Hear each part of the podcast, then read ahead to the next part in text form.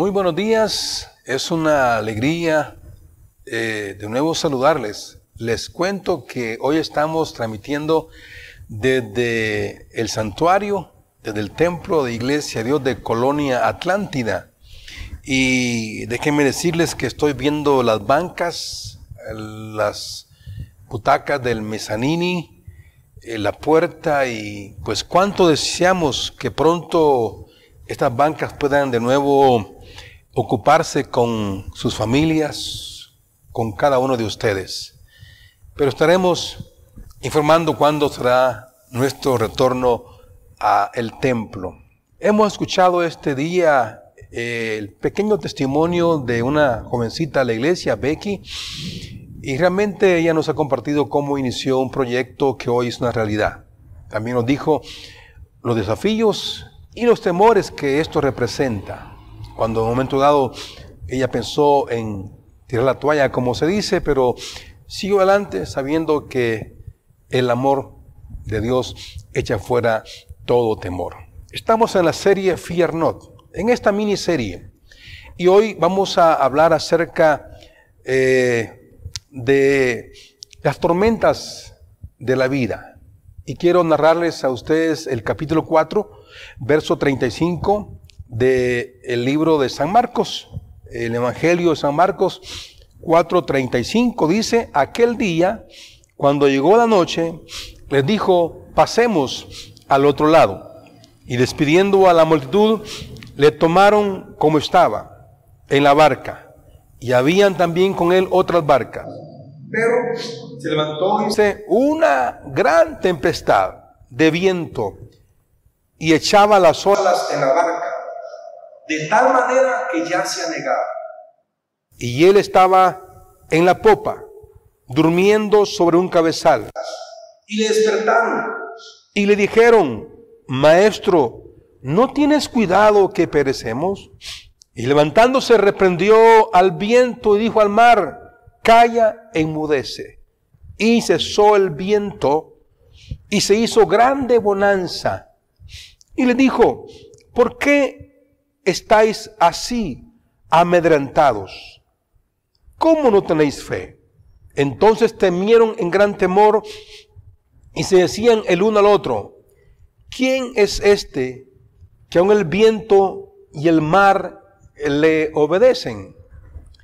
Esta eh, escritura nos ilustra que los discípulos sufrieron y experimentaron temor ante la tormenta que se levantó aquella noche mientras cruzaban el, mar de Galilea. Y déjeme decirle, no tan fácil uno puede calmar las tormentas. Mm, sí, un maestro habilidoso puede calmar una clase ruidosa. Una madre también puede a menudo calmar a los niños que son inquietos. Un médico eh, puede calmar a un paciente ansioso con el informe ¿sí? de un eh, dictamen médico, de un examen médico. Pero resulta muy difícil eh, calmar, tener, tener, digamos, paz cuando viene a nosotros las tormentas. Nuestras capacidades no son suficientes para poder tener paz en medio de la tormenta. Hay diversidad de tormentas. Hay tormentas literales donde uno se encuentra en una barca, quizás eh, en una tormenta, una lluvia fuerte, donde quizás nos asustamos por la intensidad de esta. Sin embargo, como esta, también hay este, tormentas como las enfermedades, como los colapsos económicos, que vienen y no es fácil realmente tomar control de ellas. Por eso en esta ocasión, déjeme decirle que necesitamos a aquel cuyo poder, aquel cuyo poder milagroso presenciaron los discípulos durante la tormenta en el mar de Galilea.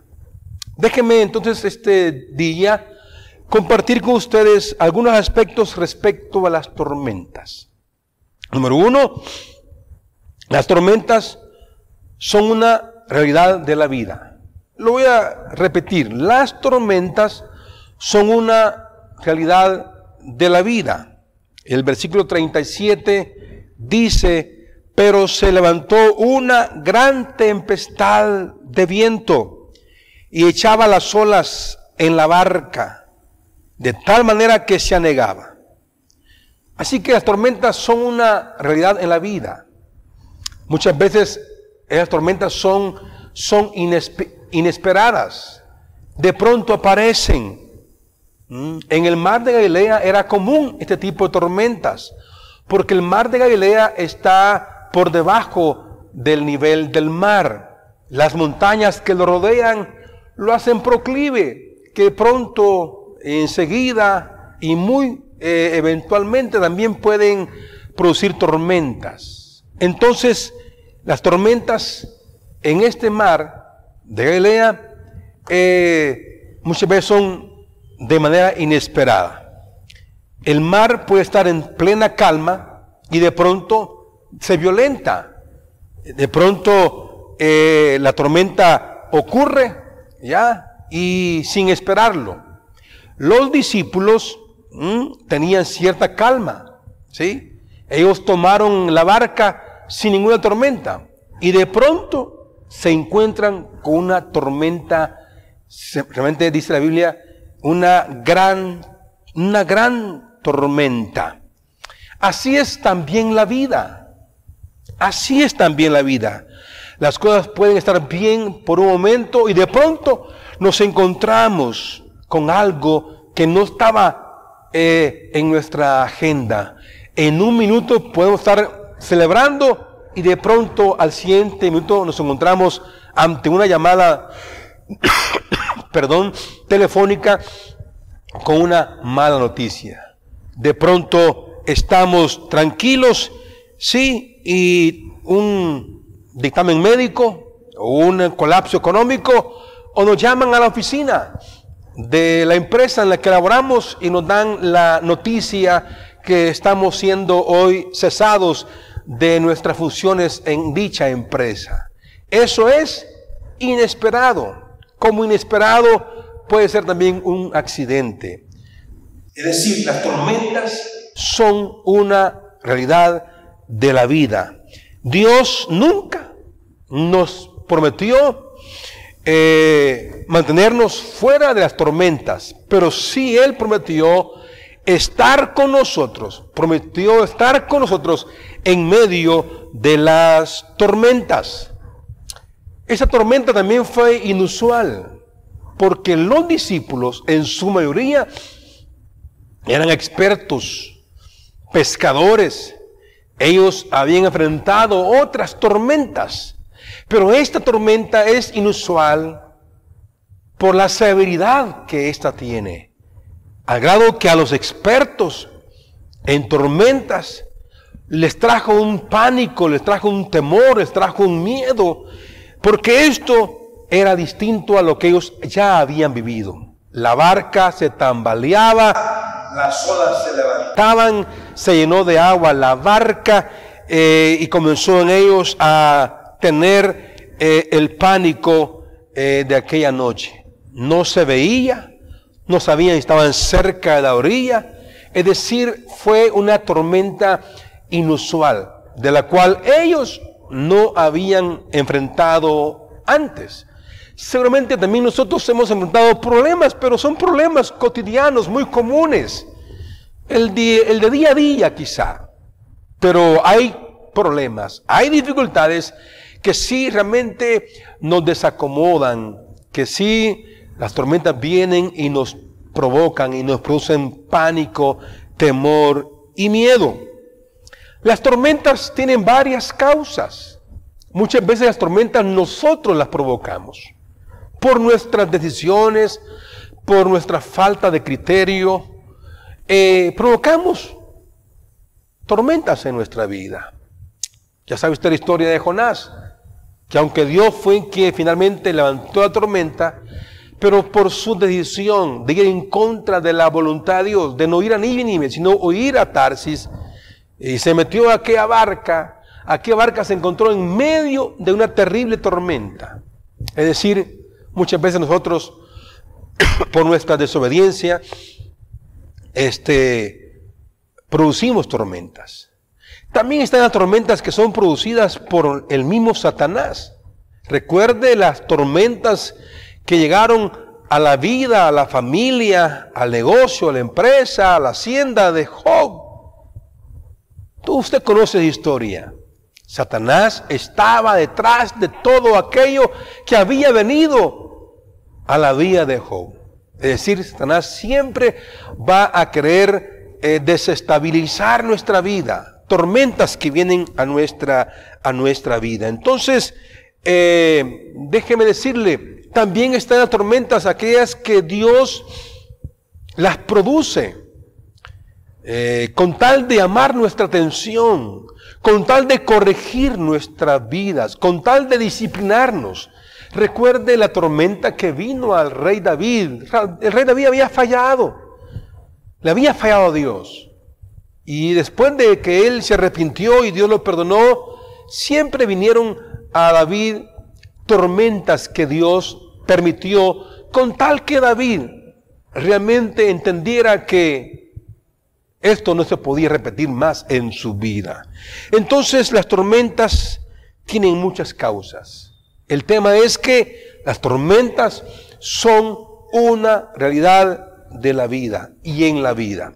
El segundo, aspecto que quiero hablar acerca de las tormentas de la vida es que las tormentas alteran el orden nuestras vidas. Lo voy a repetir. Las tormentas alteran el orden de nuestras vidas. Sí, eh, aquel... Eh, en el versículo 38 dice, aquel día cuando llegó la noche, o perdón, dice que en el 38, y le despertaron, dice, y le dijeron, maestro, no tienes cuidado que perecemos.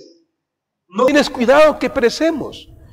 Ahí la noche tranquila y luego de pronto la tormenta que se levanta alteró la tranquilidad, la comodidad de los, de los discípulos. Porque déjeme decirle, las tormentas alteran el orden de nuestras vidas. Nadie va a ser igual cuando viene una tormenta a casa.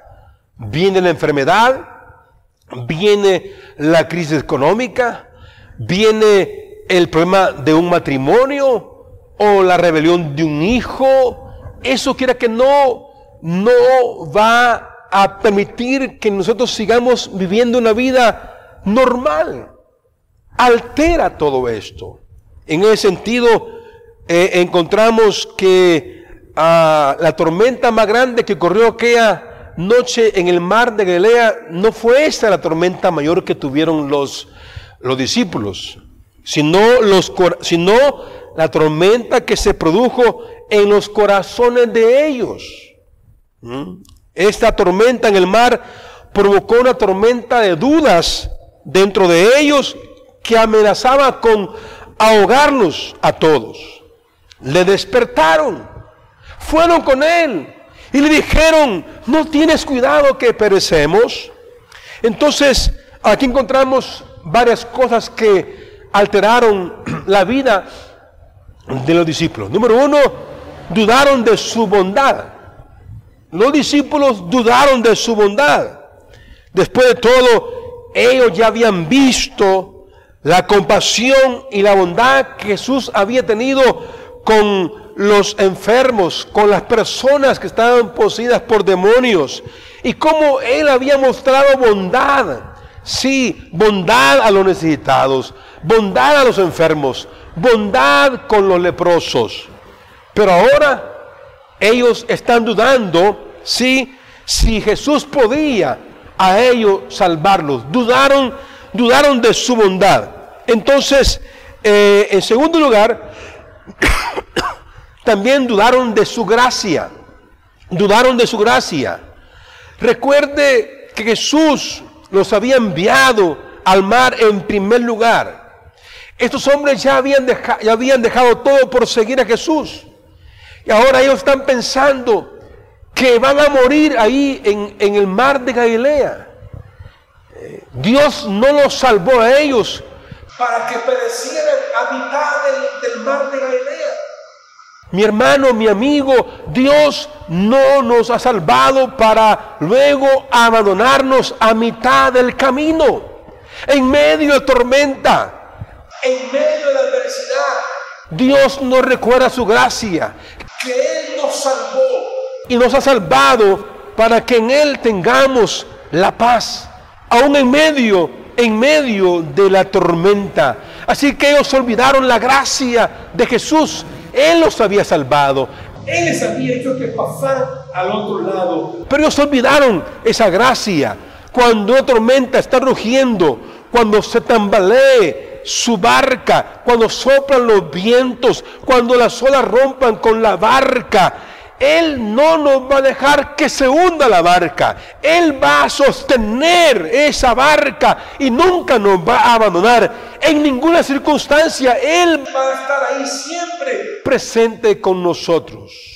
El Señor Jesucristo está comprometido con nosotros en medio de cualquier adversidad, de cualquier problema, dificultad. Él está comprometido con nosotros. Hebreos 3:5 dice que Él no nos va a abandonar, no nos va a abandonar. Y luego entonces también ellos, en tercer lugar, dudaron de, su palabra, dudaron de la palabra que Jesús les había dado. Dice, eh, en el versículo 35, aquel día cuando llegó la noche, les dijo, pasemos al otro lado, pasemos al otro lado. Ahora que ellos están en medio de la tormenta, ellos han olvidado esa palabra. La palabra que Jesús les dio es que iban a pasar al otro lado. Esa era una palabra eh, certera. Vamos a cruzar el mar de Galilea y nos pondremos del otro lado. Es una palabra. Pero ahora que está la tormenta en medio de ese mar, ellos olvidaron y dudaron de esa palabra que él ya les había dicho a estos discípulos lo que iba a suceder. Antes de que comenzara el viaje, le dijo, vamos a estar del otro lado. Pero ellos no creyeron esa palabra, lo olvidaron y entonces comenzaron ellos a gritar en la tormenta, comenzaron a afligirse, a angustiarse. Entonces, muchas veces nosotros actuamos de la misma manera. El Señor ya nos ha prometido que todo estará bien con nosotros. Romanos 8:28 dice que todas las cosas obran para bien de aquellos que aman a Dios. Ya Dios nos ha dicho que aún en medio de cualquier cosa, buena o mala, todo eso va a obrar para bien. Pero fácilmente nos comportamos como los discípulos que olvidamos esa palabra. Aquella palabra que dio José a sus hermanos. Ustedes pensaron en hacerme mal, en venderme. Pero Dios todo ese mal que ustedes pensaron, Dios lo ha convertido, dice, para bien, para bien de todos. Así que todo lo que pueda pasar en nuestra vida, lo malo que pueda venir a tu vida, ya hay una palabra que todas las cosas van a obrar para bien. Así que eh, hay que aprender que esa palabra que hemos recibido de parte de Dios nos va a ayudar para enfrentar de mejor manera las tormentas. Tormentas que vendrán. Ya Dios nos ha dicho que no temamos porque Dios va a convertir todo ello para bien de nosotros. Entonces, hemos hablado acerca de que las tormentas alteran el orden de la vida. Y finalmente, las tormentas revelan propósito. Las tormentas revelan propósito. Dice el verso 41, entonces temieron con gran temor y se decían el uno al otro, ¿quién es este que aún el viento y el mar le obedecen? ¿Quién es este? Sí, que aún el viento y el mar le obedecen. Así que las tormentas revelan propósito. Y número uno, ellos descubrieron el poder de Jesús en medio de la tormenta. Cuando Él le ordenó al viento y al mar que enmudeciesen y se hizo exactamente como Él lo había declarado, ahora ellos descubren el poder, descubren el poder de Cristo. Esa tormenta los había a ellos aterrorizado, estaban amedrantados, estaban temerosos. Sí, pero para Jesús eso no representó ningún problema. Él con decir la palabra cesó el viento, cesó la mar e inmudecieron. Ellos conocen el poder de Jesús. Es decir, ahora ellos están viendo que los vientos se callaron, que el mar se aquietó y entró en bonanza. ¿Por qué? Porque Él con su poder pudo controlar la tormenta. Déjeme decirle en esta ocasión, el Señor a quien servimos todavía tiene ese mismo poder. Él dijo, he aquí yo estoy con vosotros todos los días hasta el final del mundo. El Jesús que estuvo allá con ellos en, en la mar, allá en la barca que se hundía, es Jesús quien está hoy con usted, está con su familia, está en su matrimonio, está en su empresa, está en su negocio, está en medio de esta pandemia. El poder que calmó, sí, las olas y el mar, es el poder que puede calmar hoy cualquier tempestad, cualquier tormenta en nuestra vida. Entonces descubrieron su poder. Descubren que Así como sanó al enfermo, sanó a la suegra de Pedro, sanó al endemoniado, sanó al paralítico, es el que puede también calmar las tempestades y las tormentas. Él lo hizo con solo decir la palabra. Es decir, Dios y Jesús puede calmar la la, tormenta. Y muchas veces la puede permitir, pero si la permite es porque Él va a estar controlando esa tormenta. Eso le pasó a los tres jóvenes hebreos allá en medio del horno de fuego. A Daniel en el capítulo, capítulo 6 dice, rodeado de, de los leones, Dios permitió eso, pero Él estaba con ellos. Si Dios permite tormentas en tu vida, es porque Dios va a estar contigo y Él tendrá el control de la tormenta. Entonces, eh, ellos descubrieron, sí, el poder de Jesús. Pero en segundo lugar, también ellos descubrieron la presencia de Cristo. Descubrieron su presencia. Cuando el Señor está en su barca y en tu barca, y en mi barca, eh, sí, tenemos una gran ventaja. ¿Por qué? No importa que tormenta, pero si Jesús está en nuestra barca, debemos de estar confiados porque la presencia de Dios está con nosotros. Dice el texto que habían otras barcas allá en el mar de Galilea, pero que solamente la barca de los discípulos contaban con la presencia del Señor de la gloria. Este barco era el lugar para estar. ¿Por qué? Porque en este barco está la presencia del Señor. Así que mientras navegamos en el mar de la vida, debemos de recordar que todos estamos en esto. Todos estamos en el mar. Todos estamos en nuestro barco y todos viajamos juntos. Necesitamos estar seguros que Jesús viaja con nosotros en nuestro barco. Tener a Jesús en nuestro barco.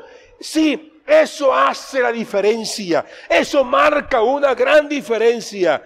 Ellos pudieron verlo moverse. Ellos pudieron verlo cuando se puso frente a las olas y frente al mar. Y Él les ordenó que callasen. Ellos vieron eso porque la presencia la descubren ahora ellos que Jesús está en su barca. Y luego también descubrieron la persona de Jesús.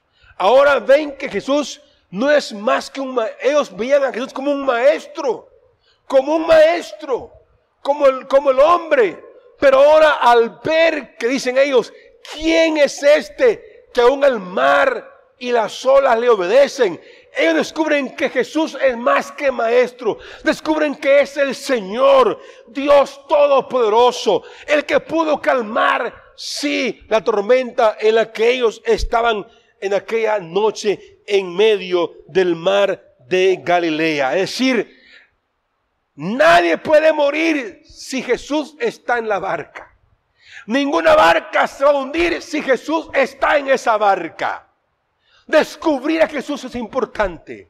Retamos a los que nos oyen en este día que tengan a Jesús en sus vidas, que Jesús esté en sus barcas, porque si Jesús está en tu barca, no hay tormenta, no hay tempestad, no hay enfermedad, no hay dificultad que pueda hundirte, porque Jesús está en esa barca.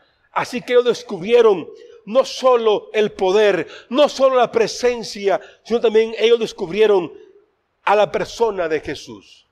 Concluyo en esta, en esta ocasión. Cuando Jesús se sube a nuestro barco de la vida, eso no nos evita, no nos exime de las tormentas. Lo voy a repetir. Cuando Jesús está en nuestra barca, no nos exime, no nos evita que nosotros vivamos tormentas. No, Él permite pruebas para moldearnos, para madurarnos en la vida cristiana. Es más, permite esas pruebas estando Él en medio de las pruebas, las permite con tal de adaptarnos a su servicio, para que le sirvamos a Él, Mucha gente le ha servido a Dios después de una tormenta, después de una crisis, después de una enfermedad. Se preparan para servir al Señor.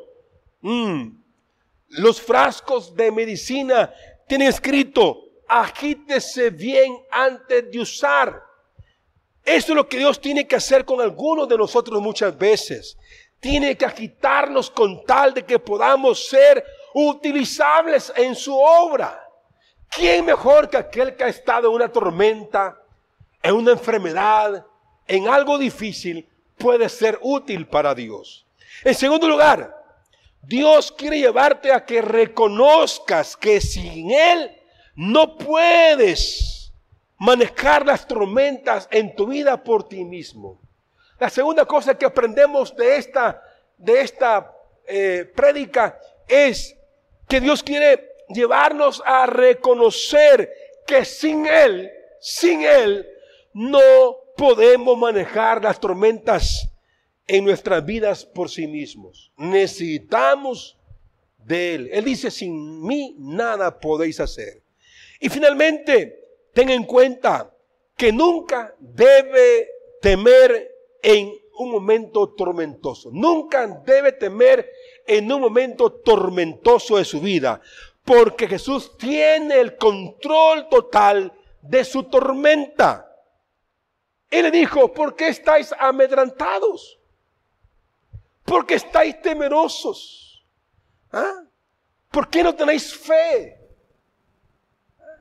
Así que tenemos que aprender que no debemos temer. Enfrentamos mejor las tormentas sin temor. Jesús dice, ¿por qué se amedrentaron? ¿Sí? Si él estaba durmiendo, si las mismas olas que estaban golpeando a la barca de los discípulos eran las mismas olas que estaban golpeando allá abajo donde Jesús dormía. Es decir, no temamos cuando vengan las tormentas. ¿Por qué? Porque Él es el que tiene control de las tormentas. En este día yo le reto a que las tormentas de la vida las enfrentemos sin temor. Claro, es obvio que el temor puede venir, Pero que cuando recordemos que Jesús está en la barca, ese temor tiene que desaparecer porque Él está con nosotros en nuestra barca. Ahí en su lugar. Levante su mano en este día lindo, especial que el Señor nos ha regalado. Levante sus manos delante de la presencia del Señor. Y si hay una tormenta que ha estado golpeando su vida y que lo tiene con temor, con pánico, con miedo, las tormentas son parte de la vida. Dios no nos exime de ellas, pero sí promete estar en medio de ellas. Tormentas económicas, tormentas financieras, tormentas matrimoniales, tormentas laborales, tormentas a causa de la pandemia, cual sea su tormenta. Hay un canto que van a que están poniendo ahora mismo sobre paz en la tormenta. Paz en la tormenta. Deje que esa música lo ministre y que sepa que hay paz en medio de cualquier tormenta. Sea tormenta que usted mismo provocó, Dios le va a sacar de esa tormenta. Dios sacó a Jonás de aquella tormenta que él había provocado. Dios libró a Job de aquella tormenta a la cual el diablo lo había encerrado. Y lo bendijo de tal manera que Job sí prosperó todo al doble. ¿Mm? Y si Dios fue quien le metió en una tormenta para, que, para corregirle, para enseñarle, para promoverlo, aquella tormenta que vivió José, sí lo sacó para promoción. Dios nos va a sacar de las tormentas para bendición. Las tormentas no son para destruirnos, sino para enseñarnos que Él está con nosotros. Muchas gracias, Padre. Muchas gracias, Hijo y Espíritu Santo. Porque aunque hayan tormentas, de las cuales no nos podemos eximir de ellas, librar de ellas, contamos con tu presencia, con tu poder, con tu palabra y con Jesús nuestra barca. Amén y amén. Vamos a la, al canto que se ha preparado. Los chicos han preparado un canto. Que Dios les bendiga. Bendiciones.